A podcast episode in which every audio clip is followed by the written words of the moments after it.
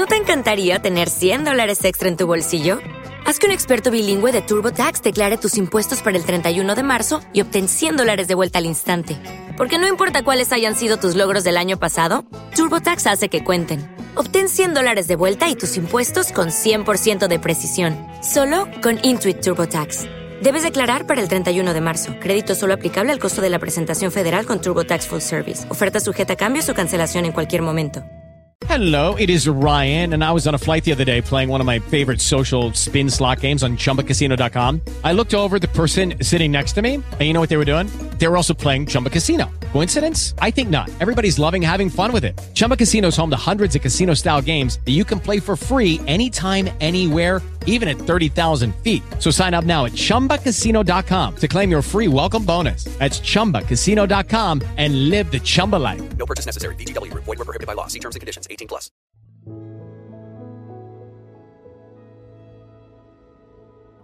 Desde la temporada pasada publiqué unos episodios sobre películas que fueron inspiradas por casos reales.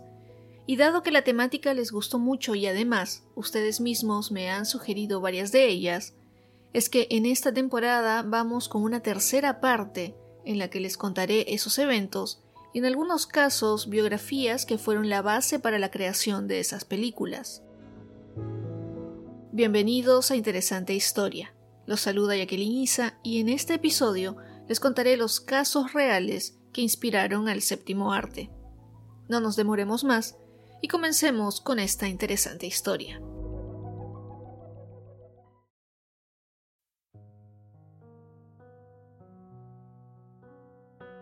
El vapor Santa Isabel era propiedad de la Compañía Transatlántica Española, que estaba valorado en unos 6 millones de pesetas de la época, estaba destinado al transporte de pasajeros y de carga general que hacía la ruta Bilbao, Cádiz, Canarias y Fernando Po. Alrededor de las 5 de la mañana del 2 de enero de 1921, el farero de la isla de Sálvora daba la voz de alarma. Un barco se había hundido. Enseguida los habitantes de la isla se pusieron manos a la obra y se dirigieron al lugar del naufragio, a pesar de la inclemente lluvia y fuertes vientos. Según una publicación de La Voz de la época, se supone que debido al temporal el Santa Isabel ciñó la costa y debido al oleaje el barco fue a chocar por babor contra las restingas de la isla y en breves minutos, mientras escuchaban los gritos de auxilio, el Santa Isabel se hundió completamente. En ese momento, tres embarcaciones de madera se dirigieron al lugar.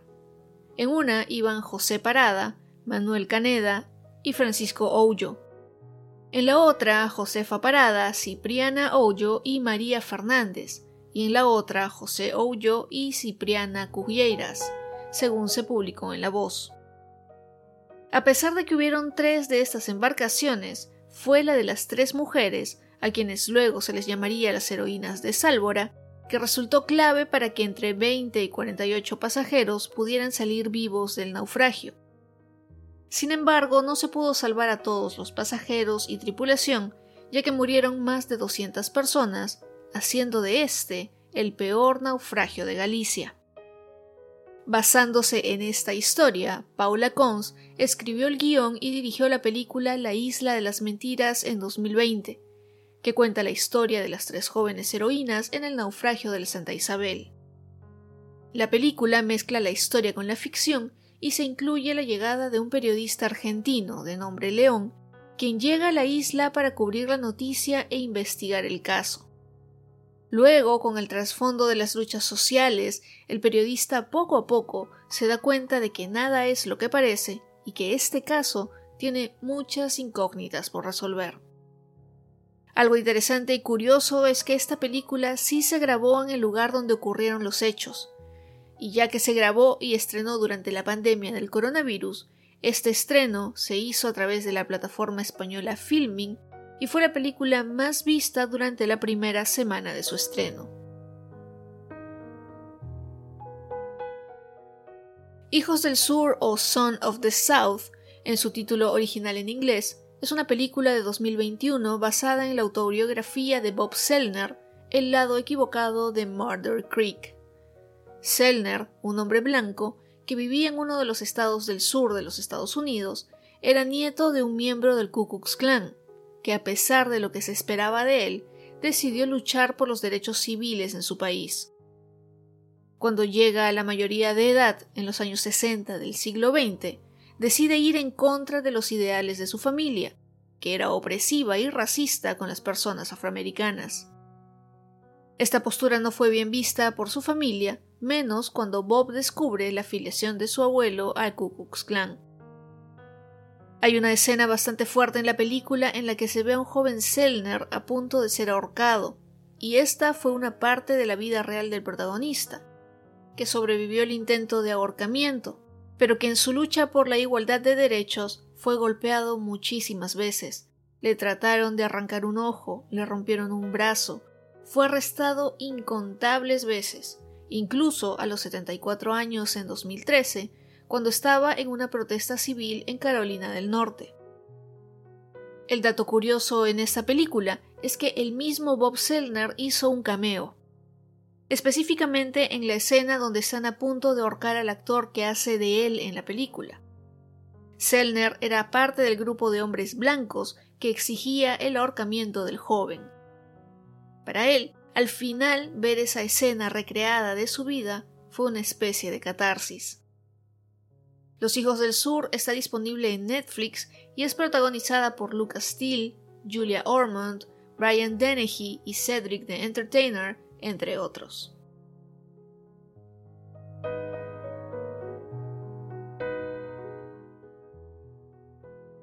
El baile de los 41 fue una fiesta privada que se llevó a cabo la madrugada del 18 de noviembre de 1901 en la Ciudad de México, donde se encontraba el yerno gay del presidente de México, Porfirio Díaz. Una mitad de los asistentes estaban vestidos de mujer, con pelucas, pechos postizos, aretes y tenían la cara pintada con chapas de color. La otra mitad vestía de hombre, portaban magníficos abrigos, así como sombreros y monos choclos de glacé. Rusia y Fino Charol contó Milada Basant en Crónica de un ambiente clandestino. El baile se llevó a cabo en la colonia tabacalera de la Ciudad de México en la calle La Paz. Según Carlos Monsiváis, quien publicó un artículo en la revista Letras Libres, en los primeros días se dijo que fueron 42 los detenidos, pero durante los siguientes días las publicaciones periodísticas cambiaron e indicaron que fueron solo 41 los asistentes al baile. Y es que el número 42 había sido Ignacio de la Torre y Mier, yerno del presidente Porfirio Díaz, a quien se le habría permitido la fuga, la cual ocurrió por las azoteas de las casas colindantes. Los vestidos de hombre fueron conducidos al cuartel del batallón 24 de la policía, en tanto, los que estaban vestidos de mujer fueron conducidos al cuartel de la policía montada.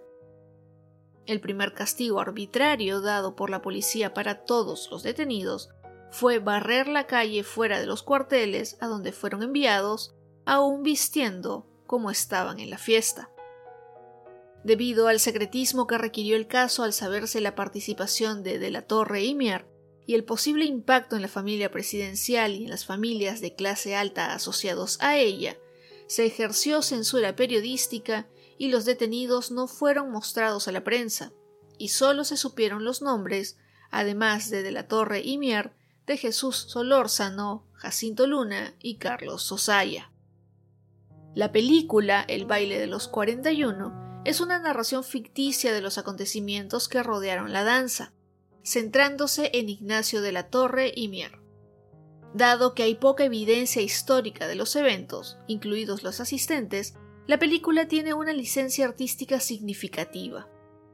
Se estrenó en noviembre de 2020 en el Festival Internacional de Cine de Morelia y fue dirigida por David Pablos, escrita por Mónica Revilla, producida por Pablo Cruz y protagonizada por Alfonso Herrera como Ignacio de la Torre y Mier. Si la quieren ver, está en Netflix. Se las recomiendo.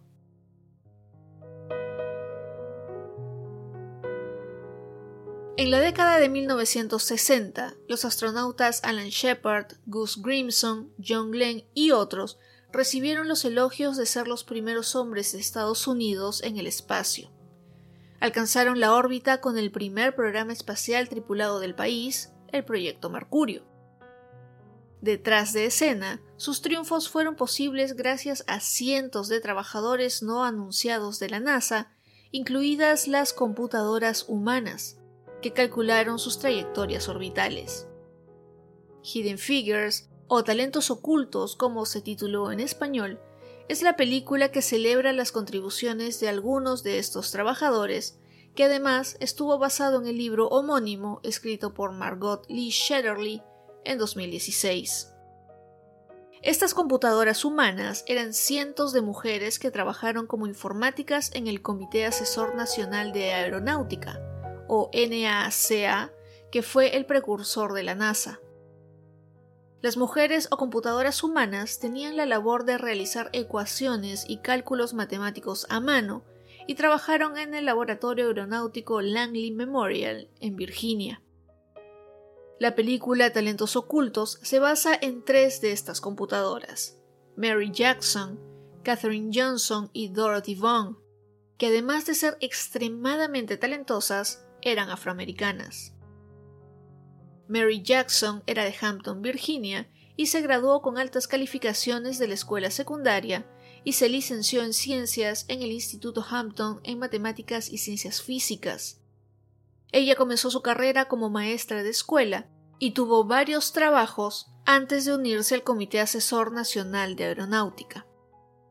El área en el que Jackson trabajaba era completamente negra, ya que recordemos que eran épocas de segregación racial. En el West Area Computing, su trabajo consistía en extraer los datos relevantes de las pruebas de vuelo, y con su trabajo trató de ayudar a otras mujeres a avanzar en sus carreras. Por su parte, Catherine Jackson, desde temprana edad, mostró ser brillante, ya que fue promovida varios grados escolares en las escuelas de Virginia Occidental a las que asistía. Comenzó su carrera trabajando con datos de pruebas de vuelo, pero su vida cambió rápidamente después de que la Unión Soviética lanzó el primer satélite, el Sputnik, en 1957. Johnson se retiró de la NASA en 1986.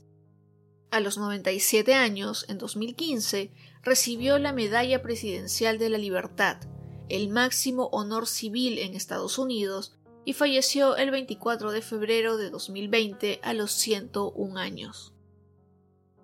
La última de las protagonistas de esta película biográfica es Dorothy Vaughan, quien se unió al Laboratorio Aeronáutica Langley Memorial en 1943 después de comenzar su carrera como profesora de matemáticas en Farmville, Virginia. Su trabajo durante la Segunda Guerra Mundial era temporal, pero gracias en parte a una nueva orden ejecutiva que prohibía la discriminación en la industria de defensa, fue contratada permanentemente porque el laboratorio tenía una gran cantidad de datos para procesar. Aún así, la ley exigía que ella y sus colegas negros trabajaran separados de las computadoras femeninas blancas. Dorothy Bond se convirtió en la primera supervisora afroamericana de la NACA en 1949 y se aseguró de que sus empleados recibieran ascensos o aumentos salariales si lo merecían. La película Talentos Ocultos se estrenó en 2016 y si la quieren ver, está disponible en Disney Plus.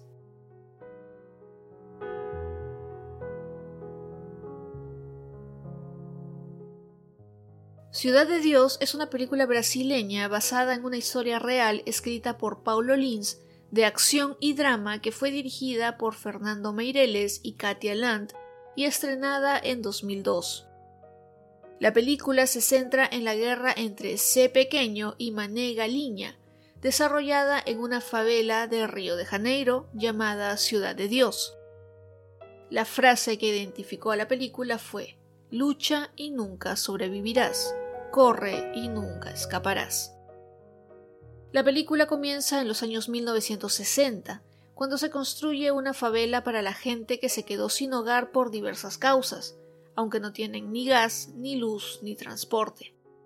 En esta favela peligrosa de Río de Janeiro se encuentran delincuentes medianamente jóvenes como Cabeleira, Marreco y Alicate. Ellos forman el denominado trío ternura y roban camiones de gas, entre otras cosas. La película narra la vida de varias personas que habitan en una favela de Río de Janeiro a lo largo de casi 30 años entre los 60 y los 80. Su mismo rodaje estuvo condicionado por las relaciones de poder que rigen esta área de Río de Janeiro. Los realizadores tuvieron que pedir la colaboración del jefe de una favela para poder filmar en su zona y disponer así de las condiciones de seguridad adecuadas para poder realizar la filmación. Él autorizó esta realización del filme con la condición de que se contratara a la mayoría de los actores y extras entre la misma gente de la favela. La gran mayoría de los personajes de la película fueron de ahí mismo, lo que contribuyó también a la credibilidad de la historia. Sin embargo, con el tiempo, Iván da Silva Martins pasó de ser uno de los actores de la película a convertirse en el fugitivo más buscado de Río de Janeiro como sospechoso de matar a un policía. Al final, su vida imitó el arte de una forma trágica, ya que Ivanciño, así como se le conoce, eligió el mismo camino del crimen que vivió como personaje cuando interpretó a uno de los chicos de la pandilla de C pequeño. Actualmente está acusado de ser miembro de una peligrosa facción de narcotraficantes de Río de Janeiro y uno de los tres sospechosos de matar al policía militar Hudson Silva de Araujo, a quien le tendieron una emboscada. Ciudad de Dios está disponible para alquiler en Apple TV.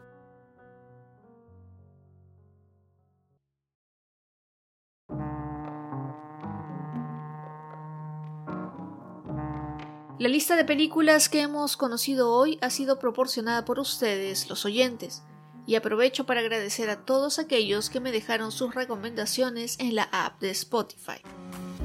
Me alegra conocer sus opiniones y leer sus mensajes, así que si quieren dejarme alguno o solo un saludo, pueden hacerlo a través de arroba interesante historia en Instagram y Facebook.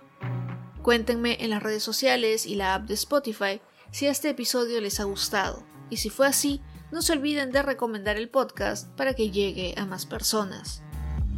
Eso fue todo por esta semana en Interesante Historia. Les agradezco mucho por quedarse hasta esta parte.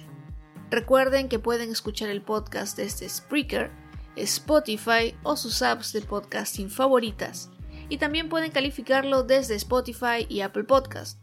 Además que si se suscriben en la plataforma donde lo estén escuchando, no se perderán ningún episodio, ya que les llegará un aviso cada vez que se estrene uno nuevo. Nos encontramos el próximo lunes con una nueva interesante historia. Chao.